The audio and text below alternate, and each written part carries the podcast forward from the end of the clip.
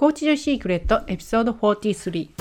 やりたいことがあるのに行動できない人がサクッと行動する人になる3ステップをお伝えします。今回の放送は私が以前にお届けしていたウェブセミナーを音声でねお届けします。行動できないのは性格とか意思才能のせいだと諦めがちなんだけれど心の奥底では私はもっとできるはずと感じている方が本当にねできる人になるための3ステップをお伝えします。ぜひこちらを聞いてやりたいことをやる人に今日からなると決めてやりたいことがねできる人。これぼーっとしててもできないので必ずやりたいことをやる人に私は変わるんだってそういうね参考にしていただけたら嬉しいです。では今日も最後までお聴きください。こんにちは。今日もライフコーチのためのビジネスポッドキャストコーチジョイシークレットを聞いていただきありがとうございます。この番組は40歳で時給12.5ドルの派遣社員だった私がライフコーチとして独立年商1000万円を実現して自由を楽しむライフスタイルを叶えた方法をお届けしています。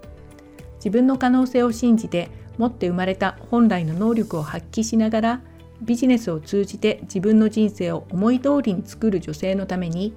考えていることが現実になる現実創造。アメリカの最新マーケティング。ライフコーチの話をロジカルに時にマニアックに分かりやすくお伝えしますこの番組があなたの人生とビジネスが夢より高く飛躍するきっかけになれば嬉しいです。パーソナリティはザ・ライフコーチスクール認定ライフコーチアルガトーコです。では今日も最後までお楽しみください。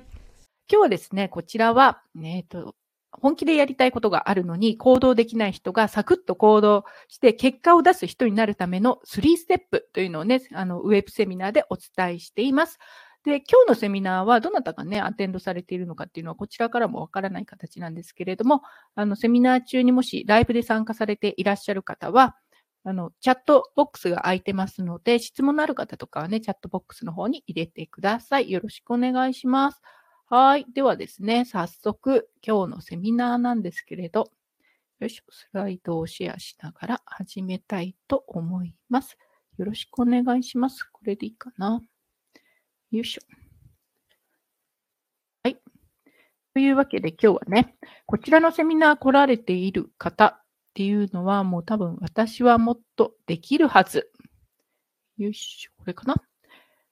ずっと思っている人が自分の伸びしろを体感してほしいとも、もっとできるはずって本当にどのくらいできるのかっていうのを体感してほしいという今日はね、体感型のセミナーです。で、こちらはやりたいこととか、分かっているんだけど、思うような行動ができないとか、それが自分の意思とか能力、性格のせいだと思っている人が、行動できない本当の理由を知って、意思、性格、能力に関係なく行動して結果を出す人になるための3ステップお伝えします。でひょっとしたら、あの、このセミナー見られている方は、タイムマネジメントのね、あのやりたいことがあるので、タイムマネジメントのノウハウとかテクニックをもう真っ先に次々、もうすでにね、試していらっしゃると。だけど、いつも時間が足らない、そんな気がするだとか、プランとかスケジュールを立てるのはすごく好きなんだけど、ゴール設定とか、なんか計画倒れになると、やろうと思っていることが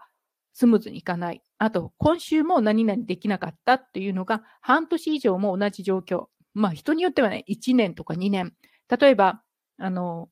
転職したいんだけれど、転職活動が進まないだとか、留学したいって思っているんだけれど、したいしたいっていう、言うけれど、実際には動き始めていないとか、起業したいと言って、セミナーには行くけれど、ずっとセミナーばっかり聞いて、本当にやっていないとかね、そういう状態が続いている。あと、かといって何もしないわけではなくて、毎日ね、なぜか忙しいけれど、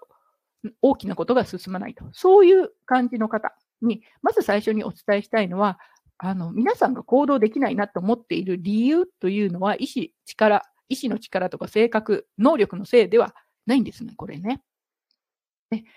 あと、過去にやったことがないから、これからもできないんじゃないかとか、過去うまくいかなかったから、これからもできないんじゃないかっていうふうに、過去を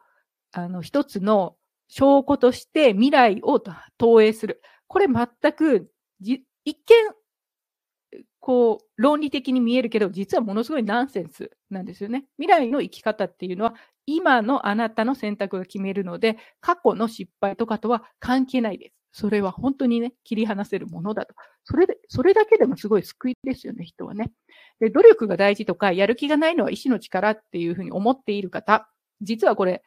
ね、ひょっとしたら子供の頃から言われ続けている両親とか、あの、学校の先生とか親戚のね、周りの大人から言われている。その可能性も強いです。で、私自身も父親が実はすごい厳しい人で、努力が大事で、彼のね、父親の子供部屋です。田舎のね、私から見たら田舎の子供部屋の天井に、努力、大努力、大大、大努力ってね、天井ですよ。どうやって書いたんだ？みたいなね、書かれてあったんですよね。そういう厳しい父親だったから、私の学校の成績がちょっと悪いとか、あと、クラブ活動やめたいとか、習い事嫌だみたいなことを言うと、もう意志が弱いとか、やる気がない、努力が足らないと。全部ね、そういうことを言われ続けるので、もう大人になる頃には努力するのが無駄っていうのかな。それだけ頑張んなきゃいけないんだったらやりたくありませんみたいな、そういうのが、こうすごくね、頭の中に根付いていたと。うん、そういう可能性もすごくあります。なんですけれど、もし皆さんがね、聞いてる方が、本当の私はもっとできるはずと、うすうす何の根拠がなくてもいいです。と感じているなら、もうその直感は120%。私も200%って言いますね。200%正しいです。本当はできるはずと思っているなら。もう必ずできます。それはね。で、今日はなぜそのね、もっとできるはずって思うのか、なぜそういう感覚になるのかっていうお話も今日はね、セミナーの中でしていきます。で、今日のセミナーはそういうふうに、あの、本来の可能性、自分が持っている能力とか才能をもっと前面に引き出して、他の人の役に立ちたいと、何かの成果を残したい、そういう方にその方法、最初のステップ、3つですね、お伝えしています。はい。じゃあ、今までここまでは、あの、行動しづらい人、できない方、みたいな形でお伝えしてるんですけれど、じゃ逆に行動できる人、どんな感じになりますか？行動すると。どういう人をね、サクサク行動できる人ってイメージしてますか？例えば、時間を有効に使って信じられないぐらいの行動をサクッとしている。またなんか新しいことやってるよ、彼女。みたいなね。そういう方は周りにいませんか？一人二人多分で、直接知らなくても、なんか SNS ですごい目立ってる方とか、そういうふうにね、行動してるように見えますよね。有言実行で立てたプランはスケジュール通りに終わる。で、平日すごいね、充実しているので、もう週末はのんびりしていると、人生なんかめっちゃ楽しそうじゃない？みたいな、そういう方ですよね。で、家庭も仕事もすごい忙しいはず。なんだけれど、いつも落ち着いて大きなプロジェクトも当然のように終わらせていると。私の友達でもね、あの、お子さん3人いらっしゃって、仕事もフルタイムと、今もうフルタイム辞められたんですけれど、当時は副業でさらにライフコーチをあのフルタイム以上にやってるんじゃないかぐらいのね、すごい忙しいと思って、周りからそう見えるんだけど、本人ね、ひょうひょうとしてどどんどんどんどんやっていくみたいなね、そういう方、なんでそんな新しい挑戦がどんどんできるんだって思う。そういうふうな方、羨ましいですよね。うん、じゃその行動できる、サクッと行動できる人と、ちょっと行動が重たい、なんか進まないなっていう方の何が違うのかっていうと、実は、すごい単純で、脳の効果的な使い方をっているか知らないか、それを練習したかしてないか、たったこれだけなんですよね。で、この脳の使い方っていうと、能力とか学歴、才能とかとね、関係ありそうなんですけど、全く関係ないです。まるで関係なくて、もうこれは誰にでもできるシンプルな方法なんですよね。で、今日はその中の一番最初にできる3つのステップっていうのをね、お伝えします。はい、ではちょっと、あの、初めましての方のためにね、自己紹介しますね。私はアルガトーコ。で、今、あの、ザ・ライフコーチスクールの認定ライフコーチ、アメリカのね、トッププロライフコーチスクールがあるんですけど、そこの認定を取っているライフコーチ、プロのライフコーチです。で、もともと鳥取県出身。で、転勤族で子供の頃は中国地方と、あと東京とかをね、転勤で回ってました。転勤というか、親の転勤について子供で回ってたと。で、今は好きなことはバス、釣りします。はい、息子と一緒にね、テニス、スノボ、自転車ということで、アウトドアで遊ぶのが大好きです。で、家族構成は夫と息子。で、今、アメリカのアイオワ州というところに住んでいて、すっごい田舎なんですよ、ここ。あの、トウモロコシ畑と大豆畑が広がっているような北海道が海のない、海の幸のない北海道がずっと進ん、つ、つながっているような、そういう土地なんですけれど、まあ、そこでね、暮らしています。で今はスミーファコーチング LLC の代表として、ライフコーチ兼ビジネスコーチとしてね、活動してます。で、日本にいた時は専門商社の営業で、マーケティングで7年。で、アメリカではアメリカのバイオ系の企業で研究員で4年働いてました。で、もともとは生物学の修士で薬学部卒と。で、キャリブロアカデミーとかコーチジョイシークレットといった起業塾ですね、を運営しています。はい。というわけでね、あの、一人、あの、私のクライアントさんね、紹介すると、こう、さっきね、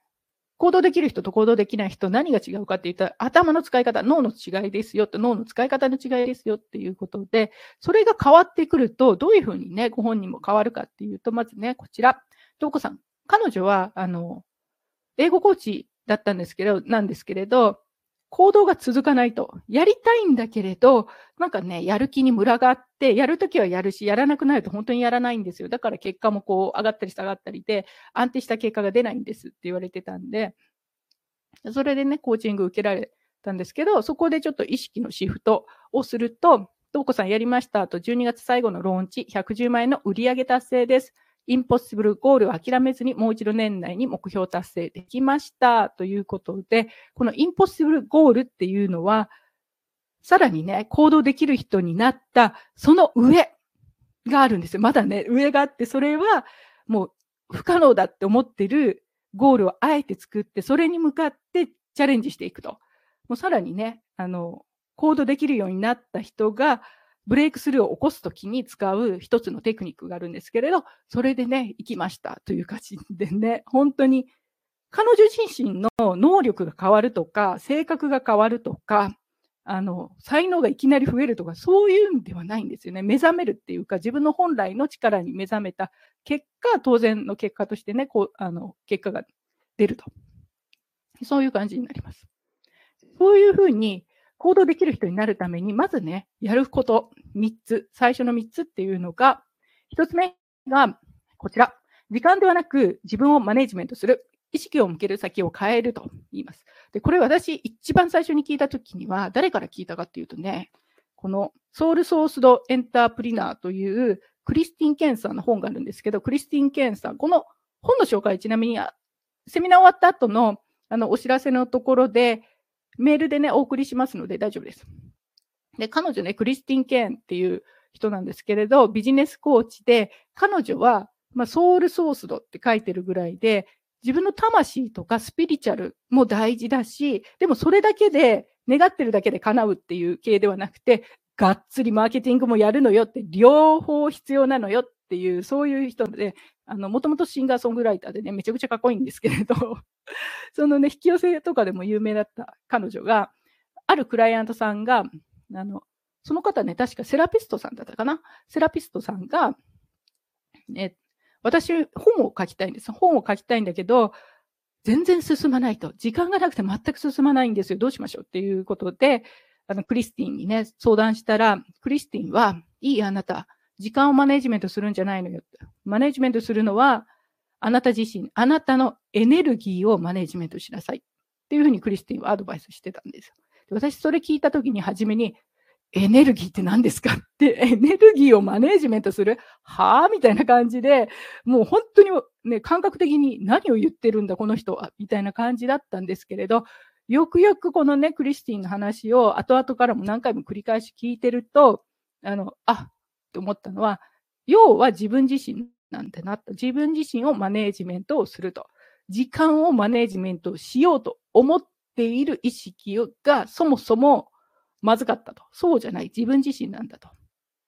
そういうことなんですね。でまず、この行動できない人のパターンっていうのは、時間をマネージメントしようと思ってませんか？時間をコントロールしようと。ね。そうすると、時間をできるだけ効率よく使おうとか、ギリギリのスケジュールを立てようとか、1時間できることを多く見積もるだとか、思ったような時間がなければすぐにもう時間がない、時間がないっていうふうになる。それでね、行動が止まりがちなんですよね。もう、ちょっとね、すごい素朴な質問なんですけど、時間ってそもそもコントロールできると思いますか？うーん、どうでしょう。ね、1日24時間止めることできないし、巻き戻すことできないし、みんな24時間なんですよね。で、そうすると時間をそもそもコントロールできないんです、これは。だからコントロールできないものをコントロールしようと思っているから、いつもうまくいかない。当たり前なんです。うまくいきません。できないことしようとしてるから。そうではなくて、行動するためにはまず自分がやりたいと思ったことをきちんと行動できるようになるには、時間をコントロールするんじゃなくて、自分自身をコントロールすると。自分の効率、自分のエネルギーをコントロールする。こっちをマネジメントする。ですよね。で、そうすると、自分はマネジメント、コントロールできるから、どんどんそれが上手くなって、結果として時間効率がめちゃくちゃ良くなると。そういう話なんです。でも、こう言ってもちょっとピンとこない人も多いと思うんですよ。私も最初ピンとこな かったんで、例えば、あの、さっきのね、クリスティンの話とかに戻ると、あの、こう、セラピストの方が、クライアントさんとセッションした後とかって、やっぱり疲れるんですね。私もそうですけど、コーチングした後っていうのは、エネルギーすごい受け渡しをね、クライアントさんにお渡ししてるので、疲れて頭の中がこう、すっきりしなかったり、やっぱりね、なんか考え事するには向かないんですよね。セッションの後とか、今日のこのセミナーの後とかもテンション上がってるんで、考え事をするにはすごく向いていない状態に自分がなると。で、それが分かっているんだったら、例えば本を書くだとか、ブログを書くだとか、何かね、文章を作る、そういう仕事は、このセミナーの前にやる。自分の脳がすっきりして一番クリエイティブな時間が使える時間にそのクリエイティブが必要な仕事をする。時間をコントロールしてるんじゃなくて自分の状態に合わせて一番その時にできる仕事をやっていると。そういうことなんですよね。だから、例えばこのセッションの後だったら、私の場合ね、スマホでインスタ、インスタとか見ていいねとか押したり、コメントしたりとか、そういうね、こう、リラックスした状態で全然頭の深く考えなくてもできることを仕事の最初からそういうふうにスケジュールを作ると。マネージメントしているのは自分の状態。これがまず一つ目なんです。じゃあね、ちょっと今日体感型セミナーっていうことなんで、あの、どれくらいね、意識が変わると、皆さんの気持ちが変わってきて行動が変わるかっていうのをちょっと試してほしいんですよね。想像してください。想像で。ね。で、時間効率をコントロールしようと思っている人っていうのは、例えば今日、あの、この後子供のお迎え行って、習い事に連れて行って、夕食の買い物もして、帰って夕飯作って、ああ、洗濯物も片付けなきゃ、明日の準備もあるし、とか、やることいっぱいある日に、ああ、もう今日時間が足らない、あれもやらなきゃ、これもやらなきゃ、どうしよう。はあ、今ね、言ってただけでテンション上がってきましたけど、すごい焦ってきますよね。で、その焦った状態で、たとえね、30分あったとしても、仕事できますかと。30分どうやって使うかって言ったら、焦ったままだと、めちゃくちゃこう、やるけれど、なんかもうチラッチラって時計見て、ああ、もうこの時間、ああ、もうないないないない、みたいな感じで、全然うまく落ち着いて仕事がならないですよね、大抵ね。なんですけど、そこで、そういう日でも、大丈夫。絶対全部できる。全部やる時間はある。もう任せて。はあと思ったらどうですか？ちょっと落ち着きますよね、テンションがね。それが、まあ、エネルギーがコントロールされてくるっていうことなんですけど、その落ち着いた状態になっていれば、30分でできること。めちゃくちゃ集中してやればすごくいいことできますよね、30分あればね。で、その30分使い切ったら、じゃあ次のことしよう。じゃあ今から子供を迎えに行こうとか、きっちり時間が使えるようになると落ち着いているだけで。焦った状態だと全然時間使えないけど、落ち着いていればどんどん時間が使えると。だからこれが、イメージできます？この違いね。これが脳の使い方の違い。行動できる人は、そういうふうに自分が行動できるような意識の使い方を学んでるんですね。それを練習していると。それだけなんです。はい。じゃあ、まずは、時間じゃなくて時間。それがポイント1。で、ステップ2は、こちら、意志の力に頼る前に自分の力をフルに使える状態にする。なんですけど、このことは私、ね、ザ・ライフコーチスクールで認定取ってるんですけど、そこで学ぶまで知らなかったです。全く気がつかなかったです。どれだけ、あの、自己啓発本を読んでもわからなかったです。このこと。それぐらい、あの、外からだと、人の行動を見てても、おそらく本を読んでるだけでは、全く気がつかないポイントっていうのが、このステップ2なんですけど、これができるかどうかで、今後の人生が変わるっていうぐらい、すごいインパクトのあるとこなんですね、このステップ2っていうのは。で、それはまずね、あの、行動できない人のパターンから先に言うと、行動できない人のパターンっていうのは、実行するの、行動するのを意志の力に頼ってやろうとすると。で、プランは作るけど実行できないことが多い。そうすると自分の意志が弱い。性格がね、やっぱり自分の性格のせいだとか、私には才能がないからだとか、で、やる気がない。やる気がなくなると何もやらないとか、あの、人によってはね、どうせ私はやる気が続かないから、最初から挑戦しません。っていう方もいらっしゃいます。もうぜもう完全に行動しない人のパターンですよね、それだとね。もう行動するしないの以前からもうそもそもやらないみたいなね。そういう感じ。でもそれっていうのは、性格でも意思でも才能とも全く、全く関係のないことなんですね。うん。じゃあ、まずね、その行動できない人、そういうふうになっている状態っていうのは、いわゆる重たいっていう言い方をするんですけど、それはあの脳の中にね、もやもや、脳の中がもやもやしているという、このもやもやってすごいいい表現だと思うんですけれど、誰が初めに言い始めたのかなって、ね。で、それっていうのは、あの私の言い方だと、埃が溜まってると脳の中にあっちこっちにね、もう40年とか、一度も脳の中をきっちり見てなければ、もうめちゃくちゃ埃だらけです。はっきり言って。そういう埃が溜まっていると。で、その埃って何かというと、疑い、不安、迷い、迷いです。どうせ自分にはできないとか、これでいいのかなとか、そういったの失敗したらどうしようとか不安とかね、そういうのがある。それはもう完全に誇りなんですね。で、その状態で行動しようと思ってるから、意志の力でどうにかこうにかねじ伏せようとするので、めちゃくちゃしんどくて重たい状況になると。なんですけど、行動できる人っていうのはそもそもそういった誇りを取っ払ってるんですよ。できるだけ少なくして脳の中すっきりさせた状態で行動してるから、すごい楽なんですよね、それは。で、これがね、あの、私はもっとできるはずなのにっていう感覚につながってきます。で、なぜかっていうと、もっとね、できるはずっていうふうに思って行動がなかなか進まない人、もう行動が進む人も、もともと持ってる才能がみんな一緒だと、ね、能力的に100、両方の人100持ってます。という、そういう状態だとしたら、行動できない人は迷い、疑い、不安がすごくあるんですよね。例えば決められない。迷ってて決めていない。わからない。もう私なんでこう行動できないのかわからないとか、何したらいいのかわからないとかね。いやもうすごいやることがたくさん、ね、あっていっぱいいっぱいでどうしようとかね、逆にね。そういう状態、もう言ってるだけで行動しない、止まってきそうなんですけど、そういうもので脳の頭の中が占められていると、100あっても50%は使ってないんです。足引っ張ってるんです逆に。止めようとしてることに一生懸命使ってると。だから本当に何かのポジティブな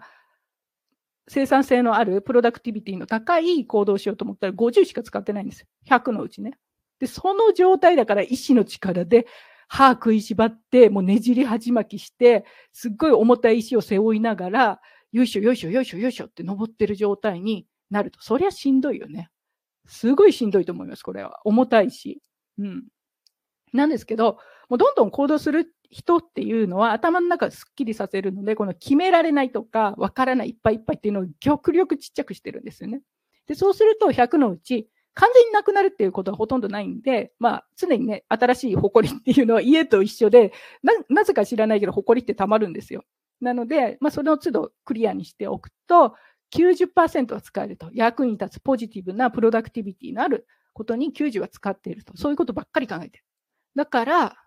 すごい軽いんですよね。もうグラフ見てもらったらわかるように、こう、誇りになるもの、不安、疑い、迷いっていうのは下に行くんで重たいんですよね。それがなくなるだけでふっと上に上がると。だから軽く行動できると。で、私はもっとできるはずって思ってる人っていうのは、もともと100あるその直感を知ってるんです。自分の中に100あるっていうのは。で、自分は100ある。でも彼女も100ぐらいで同じぐらいなのになんであんなに軽く行動するんだって言ったら、違いはこれなんですよね。その人は100のうち90使ってる。自分は50。人によってはこれ40とか30とかですよ。ぐらいしか使ってないから、そのギャップ、自分は持ってるって思ってることと自分が実際にできてることのギャップを感じるので、私はもっとできるはずってずーっと思ってます。私とか20年近く思ってましたから、本当にね。なので、私はもっとできるはずって思ってる方は、本当にできます。自分が思ってる以上のものが出てきます。ただその時にはこの埃を取らないと足常に引っ張られている状態だからそれを手放さない限り軽くはいかないと。ここがね、ちょっとあのギャップがあるんですよね。でも必ずこれはできるものなんです。で、例えばこのね、誇りっていうのがすごい難しいのは、なぜかっていうと、自分だと初めての人は気がつきにくいんです。で例えばこの、もっと他に、これ典型的な誇りなんですよ。もっと他に良い方法があるんじゃないか。それってね、多分皆さんにとっては、自分にとっては、あの、すごくいいことだと思いません？もっと他に良い方法があるんじゃないかと考えてる私ってちょっと偉いでしょとかね、ちょっと意識高いじゃんみたいなね、そういう感じで思ったことないですか？私とかバリバリそう思ってましたけど、でもこのもっと他に良い方法があるんじゃないかって思ってたら、すごい迷うっていうか、迷いも出るし、不安にもなりますよね。今の方法でいいんだろうかっていう不安も疑いも出てきますよね。でそうすると、逆に、あの、他の方法を常に比べて、あ、こっちの方がいいんじゃないの？いや、こっちがいいんじゃないの？って迷いながら決められないっていう状況が作り出されるんです。だから、ちょっとやっては、ああ、やっぱ違う、ちょっとやっては違うって言って、ちっちゃなことばっかりで、なんかもうすごいね、カチャカチャカチャカチャやってる状況にできてしまうと。なんだけど、本当に行動できる人は、まず今やってることが一番いいからと。とにかくこれをやる。で、決めたら、ある程度行動で結果が出るまではやると。で、ある時点でね、そこまでやって、あ、よかったな、じゃあもっとやろう。あ、これは思ったような結果が出なかった、じゃあ他のことをしようという形で、ズン、ドン、ドンっていう感じで進むんですよね。そこまでやってから進む。やって進む。だから、どんどんどんどん、うん、あの、結果が出るような行動、実力もついていくし、どんどんどんどん上に上がっていくと。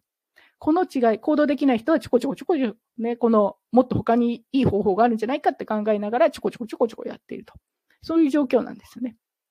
で、すごくこの誇りを取るのが、最初難しく感じるのは、自分じゃ気がつかないんですよ。これね、例えばもっと他に良い方法があるんじゃないか。自分ではいいことだと思って、それが当たり前だと思ってるから気がつきにくいと。で、ここはね、あの自分できちんと気がつける、そういった練習をする。もしくは、コーチとか、他の人からあなたの頭の中を一緒に見てもらう。そうすると、もうすぐ出てきます。誇りがある人は必ず出てくると。で、それを取り除くっていうことをすると、能力がそのまま発揮できる状態になってくる。うん、はい。じゃあ、これがね、ステップ2なんですね。ステップ1がまず自分。で、ステップ2が脳の中をクリアにすると。で、最後、脳の仕組みを生かしたリアルな結果を出すシステムを作る。なんですけど、これは、あの、私がね、コーチングの認定を受けたザ・ライフコーチスクールの校長、ブルック・カスティロさんっていう方がいるんですけど、彼女ね、年商もうあの、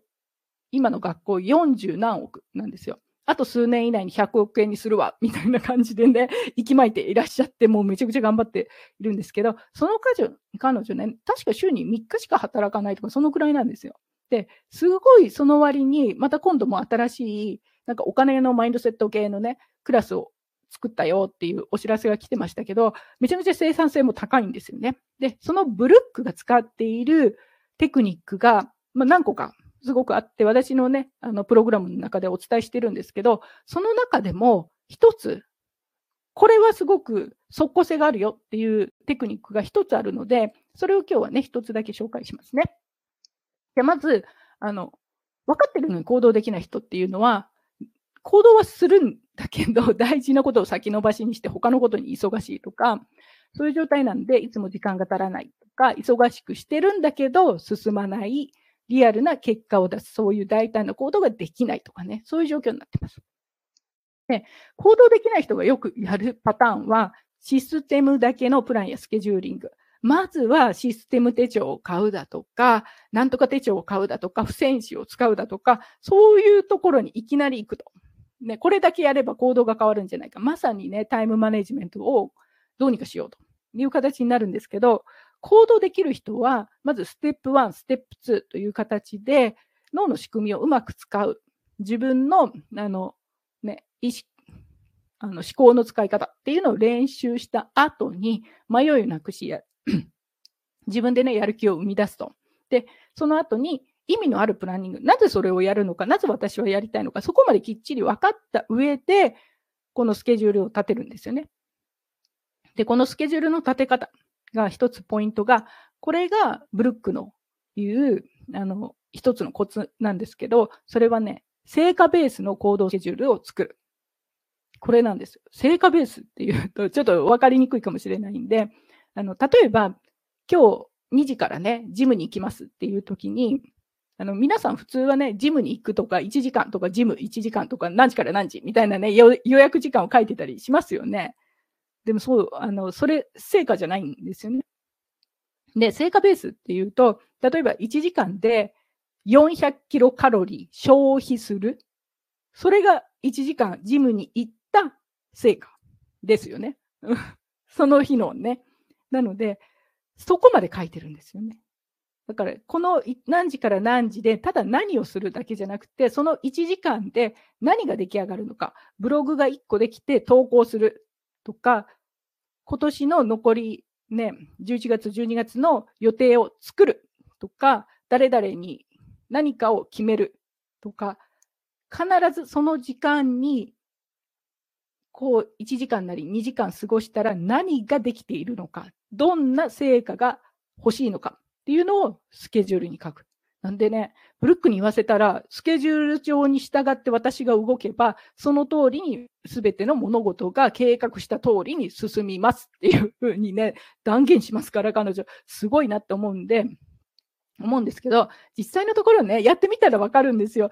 なかなか計画通りに終わらないっていうことが起きますから、大丈夫ですよ、それで。それで OK なんです。OK で OK って言っても変なんだけど、あの、そういうことはあります、私もね、もちろんね。なんですけど、でも最初にこれを終わらせようと。こういう成果を作ろうと思って、その1時間を過ごすので、全く何もね、ただただ過ごしているというよりも、あの生産性はめちゃくちゃ上がります。最初にこれをやるよっていうふうに、こういうものを作るよって脳に教えてあげてから始まってるので、全然あの1時間の使い方が変わってくるんですよね。で、これも本当意識の使い方、脳の使い方のコツの一つなんです。はい。というわけでね、ここまでにあの3ステップ、行動するようになる人の3ステップっていうので、まず行動してない人は時間をマネジメントしようとしている。意志の力に頼っている。で、表面的な行動を変えるテクニックだけに頼る。これをぐるぐるぐるぐるやってます。なんで、いつまでも行動できない状況が作られると。これやってたらまず無理です。ほとんどね。今の状況と変わらない。で、結果につながる行動をするためには、自分をまずマネージメントしよう。できることをマネージメントすると。でできないことを時間じゃなくてね、自分がコントロールできるものにフォーカスする。あの、7つの習慣とかもありましたよね。自分ができることにフォーカスしろというのが、全くその通りなんですよね。自分ができるものにまずはフォーカスすると。ここがわ理解できてなかったら、もうそもそもタイムマネジメントができないと。実を言うと。で、自分をマネジメントする。で、その次に脳の力に頼る。脳の力を皆さんものすごいいいもの持ってるんだから、これがね、それをフルに活かせる状態にまずしてあげると。その後にあの行動を変える、脳を生かすようなシステム、行動に変わる。行動、ね、この今日のテーマ、行動する人になるなんですけど、実を言うと、行動するっていうところは一番最後なんです。ステップの3で一番最後。その前2つが大前提にできてから人は初めて行動できるようになると。だからね、私気がつかなかったんですよね。自分も行動できないときに、なぜ自分が行動できないのか、行動だけ変えようとしてたからできないっていうことに全然気がつかなかったと いうのがすごいびっくりしましたけど、でも実際そういうことなんですね。はい。じゃあね、先ほどのクライアントさん、今からちょっと3人紹介しますけど、こちらがあの、先ほども紹介した英語コーチのね、吉留遥さんなんですけど、こちらはね、行動、あの、コーチング受けて、ちょっと意識のシフトを起こした2ヶ月後だったかな。8月に、東子さんの個別思考モデルコーチングを受けたことがすごく影響があり、自分のマインドがガラッと変わり、行動が変わった出来事でした。本当にありがとうございました。引き続き、12月までにもう1回くらいローンチできたらと思っているので、そこでまた丸々に特化した講座を売りたいなと思っています。ということで、あの、意識がシフトしてから2ヶ月で、ガラッと行動が変わると。そういうことが起きます。意識が変わるとね。同じ人なんですよ。すごいびっくりしますよね。同じ人で、ああ、そうなんだって、うん。で、こちらはですね、自己肯定感が低くて、やりたいことが進まないんですっていうふうに相談された会社員の FK さんなんですけど、今回得た気づきは、改めて考えてみても、典型的なネガティブループすぎて、さらにそれが自分の足元というか思考の大元で起きていたことに、東大元暮らしというか自分で気づけなかったことにちょっとしたショックを感じました。でも全くの盲点になっただけに自分では気づけないものなんだと、そこにコーチングの意義や必要性を感じましたということでね、この自己肯定感が低くてやりたいことが進まないっていうのは自分で分かってるんですよ。分かってらっしゃったんですよね。感覚的に。なんだけど、それが、なんで自分が自己肯定感が低いのかっていうことが、その原因がわからなかったんですけれど、それがね、あの、自分の思考のもと、大元で起きていることにご自身でね、コーチングを通じて気づかれたと。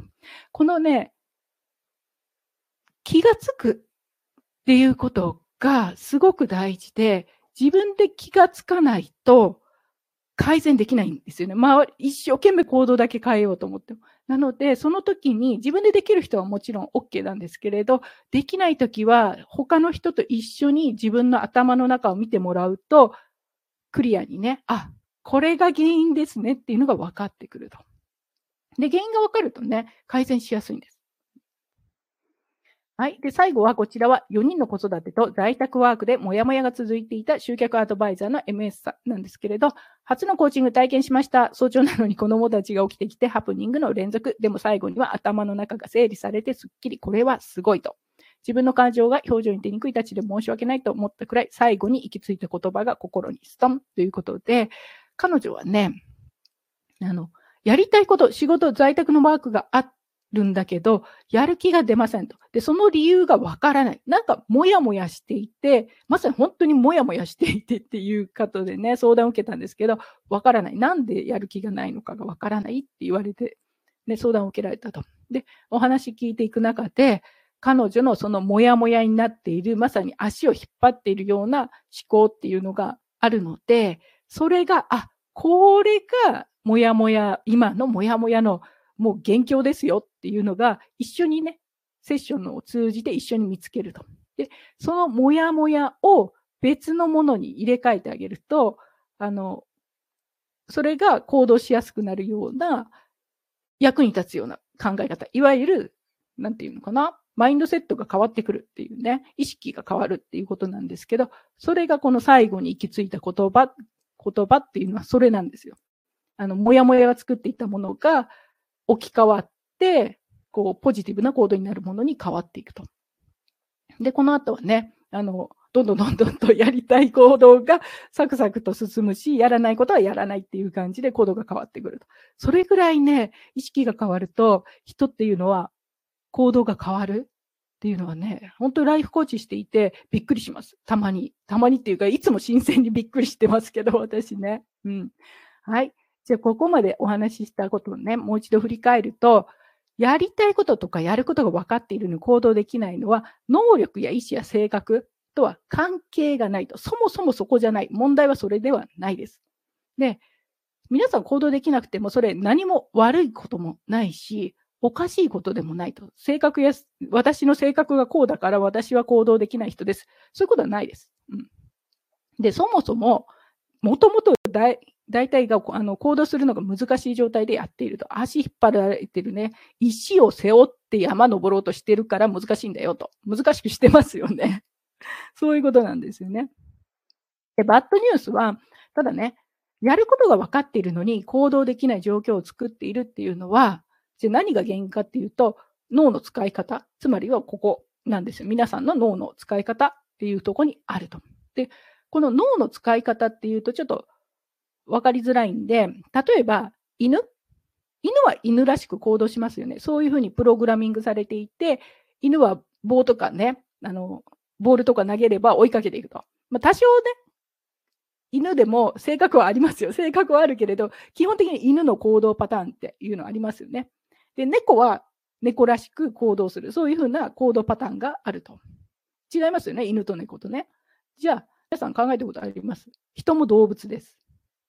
人間が人間らしく行動する。そういうもともとプログラミングされているものは何かっていうのをね、考えたことありますか？実は、それは人は、あの、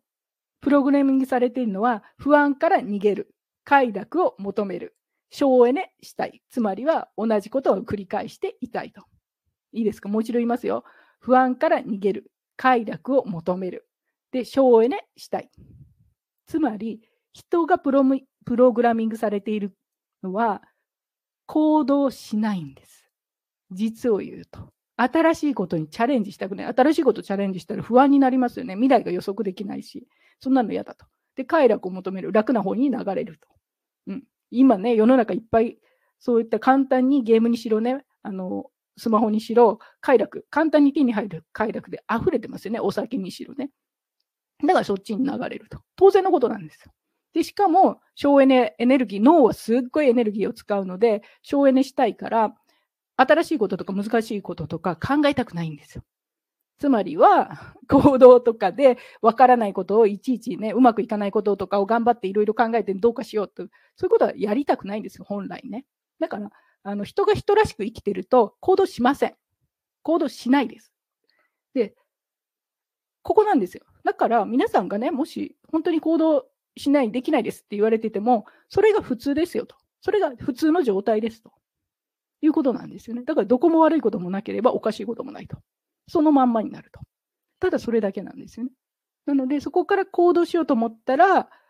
あの、脳を書き換えるっていうのかな。脳の、そうじゃないよ、プログラミングされているところをオーバーライトするというか、書き換えてあげないと、行動しない方がデフォルトなんですよね。うん、そういう話なんです。すごいシンプルなんですよ。行動しなくて、だから行動できませんって言って悩まなくても大丈夫です。そっちが普通です。うん。そういうことなんですよね。じゃあね、それを書き換えて行動できる人になったら、どんなことができるか、ちょっとね、想像してみてください。で、その前に、深呼吸しましょう。ここで一回ね。吸って、吐いて、もう一度。吸って吐いて。深呼吸いいですよね。うん、深く吸って吐いて。で、それでね、もし皆さんにとって、この世が完璧な世界で望むことが全て可能なら、この先の人生で本当にやりたいことは何ですかと。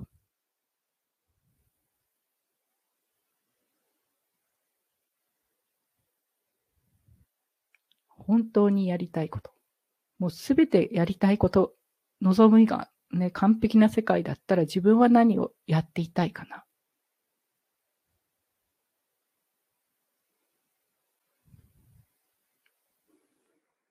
想像しました。どうかな。うん。まあ、人によってね、仕事やキャリアとか家庭、自由な時間を楽しみたいとか、夢のような家を建てたい、好きな場所で暮らしたい、そういうライフスタイルを手に入れたい。そういうのがね、あると思うんですよね。で、それ、イメージした方はもう大事にしてください。それがね。ただ今、イメージしようとしたけれど、いや、どうせ私なんか無理だから、みたいなね。想像するだけ虚しいから、とかね。そう思った方も多分中にはいらっしゃると思うんですよね。で、そういう人にちょっとお聞きしたいのは、もしね、挑戦してみたら、できるとしたら、できるよだとしたらどうします？挑戦したらできるんですよ、皆さん。叶うんですよ、それ。どうしますか、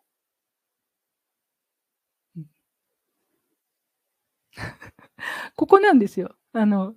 こういうものが手に入れたいって思った時に、私もひょっとしたらできるかもしれないと思った人と、いや、私なんてどうせ無理だからやってもダメよねって思った人と、多分今の瞬間分かれますよね。これなんですよ。で、ということは、今ね、私もひょっとしたらできるんじゃない、できるかもしれないと思って、可能性、自分の可能性を少しでもね、広げよう。それを信じようと思った人は、この後、今日からこの後の3年間で、そっちに向かっていきます。少しずつでもいいので近づいていきます。ああ、私もできるかもしれないと思った人。でも、私なんてどうせやっても無理だから、そんな夢とかね、見たくないですとか、無駄ですって思った人は、今日このまんまだし、3年後も今のままなんです。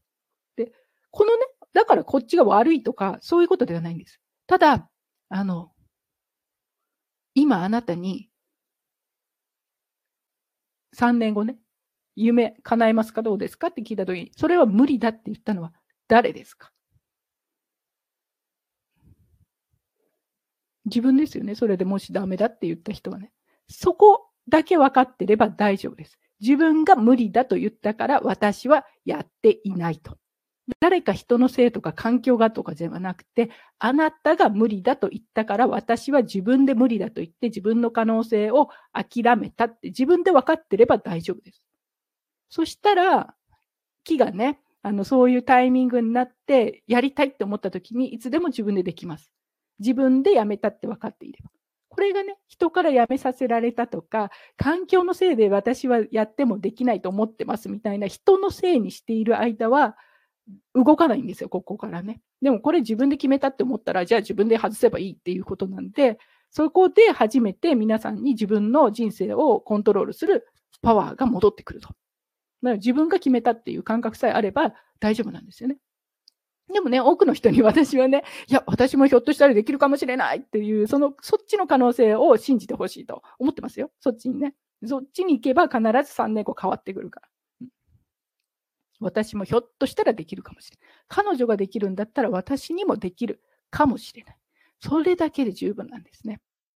はい。じゃあね、そういうふうに夢を叶えていこうと思ってた時に、すごいね、一つ大きな落とし穴があるんで、ここ気をつけないと、特に40以降の人は時間がね ないって言っちゃダメなんだけど、やっぱり気になるじゃないですか。できるだけね、あの、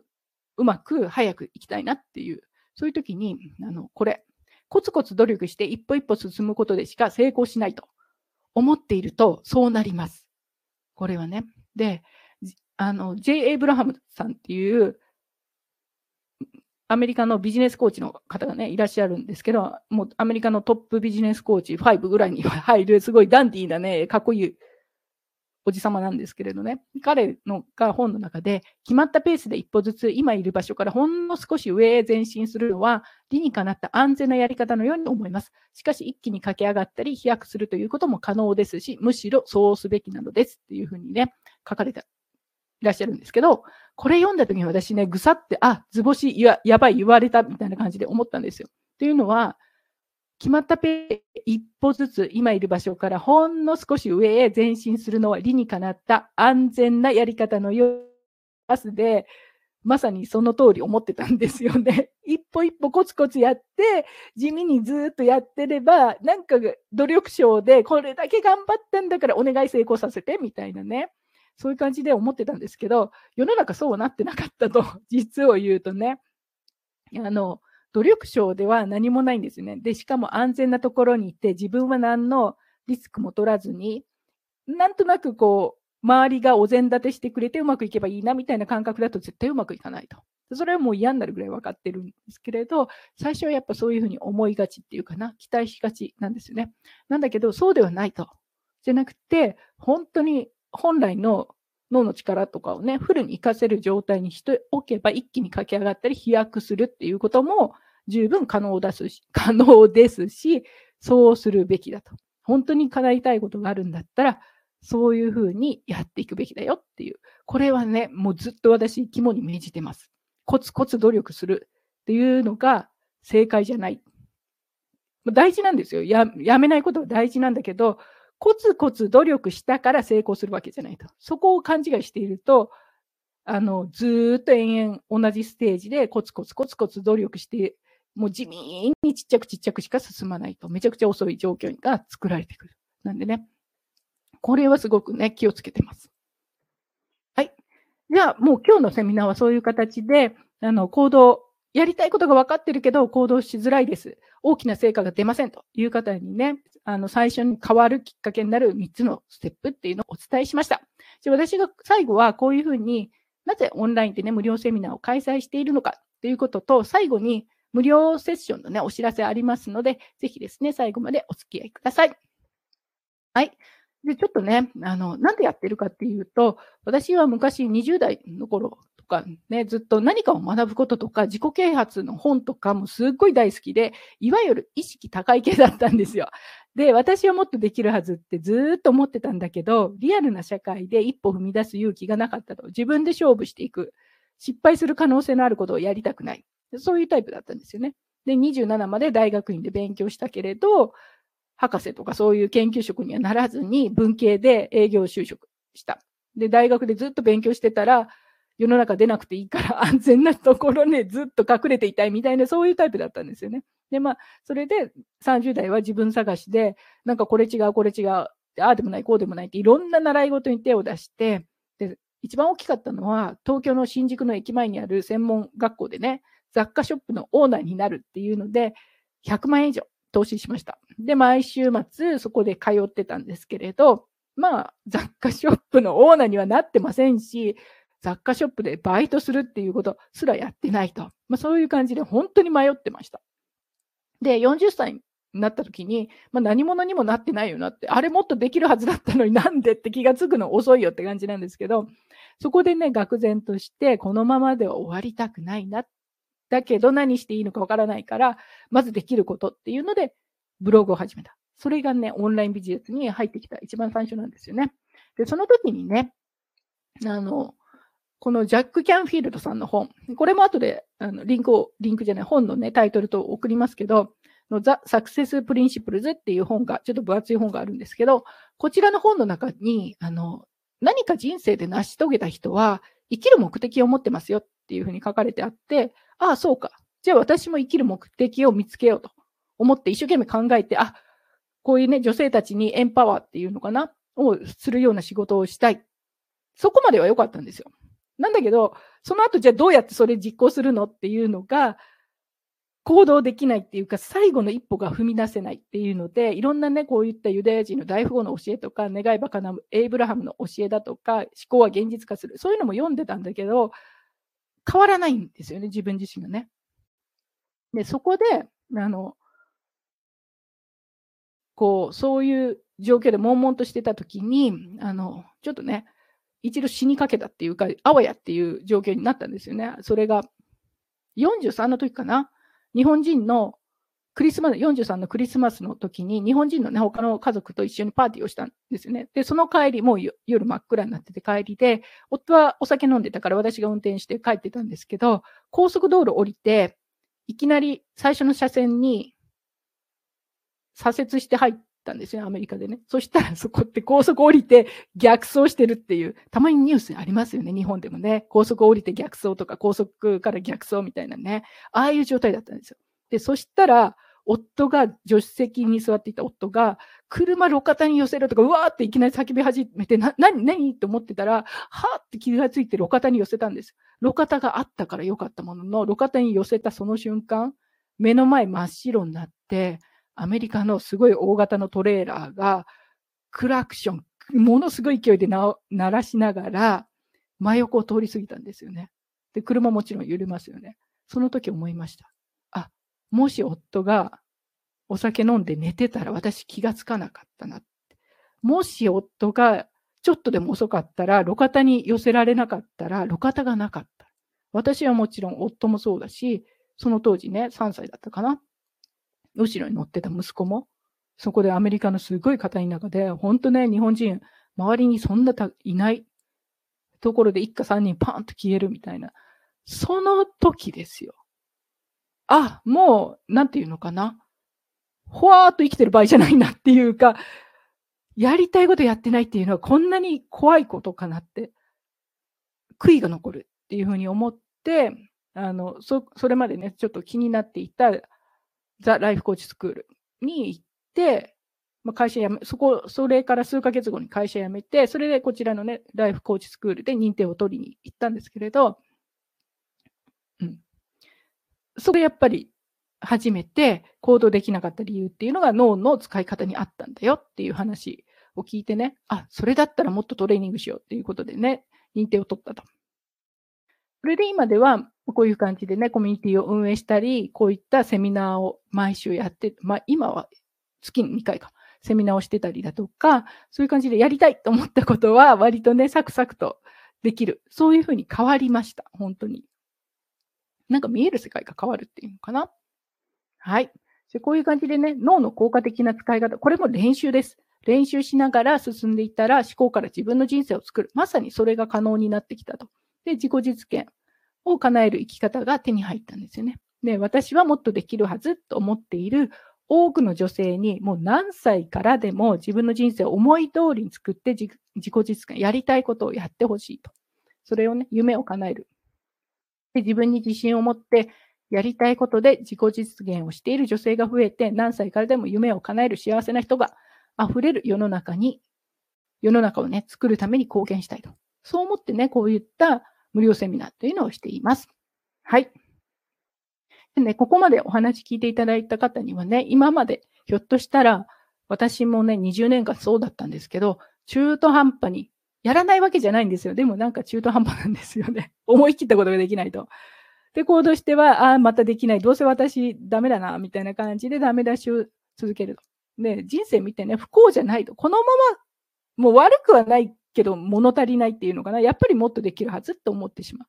そういう毎日から、いや、本当にもっとできるんだったらもっとやればっていう、もっとやろうよって。できるんだからもっと大きなもの手に入るよって、それだけのあなた人生に価値あるよって、あなたの人生にも、あなた自身にも、それだけの価値があるんだと。自分にはね。で、そういうふうにね、あの、実自己実現して充実感をね、感じて生きる。そういう女性に変わりたいと、本気で変わりたいと思っている方にはね、私の方から、あの、オンラインの無料相談を受け付けております。で、こちらの無料相談は基本的にコーチングとか、そういった長期のサポートを受けて、プログラムに入って、それで本気で変わりたいという方のためのあの無料相談になります。今日の放送はいかがでしたか？今回お伝えしている内容も現実創造とセルフイメージを高めるとより楽に軽くできるようになりますセルフイメージを上げて現実創造で望む以上の人生を作りたい自分の可能性に挑戦したいという方はショーノートの無料勉強会へご参加ください。今回の放送でご案内している無料相談に興味のある方もあの思考からの現実創造の勉強会にまずはご参加ください。では今日もありがとうございました。今日も最後までコーチジョイシークレットを聞いていただきありがとうございました。今日の放送が役に立った面白かったという方は是非ポッドキャストの購読やレビューを書いて応援していただけると嬉しいです。またこういうことを話してほしいとかこんな時はどうするのといった質問などある方はお気軽に DM やインスタ Facebook 等からお問い合わせください。ではまた次の放送でお会いしましょう。ありがとうございました。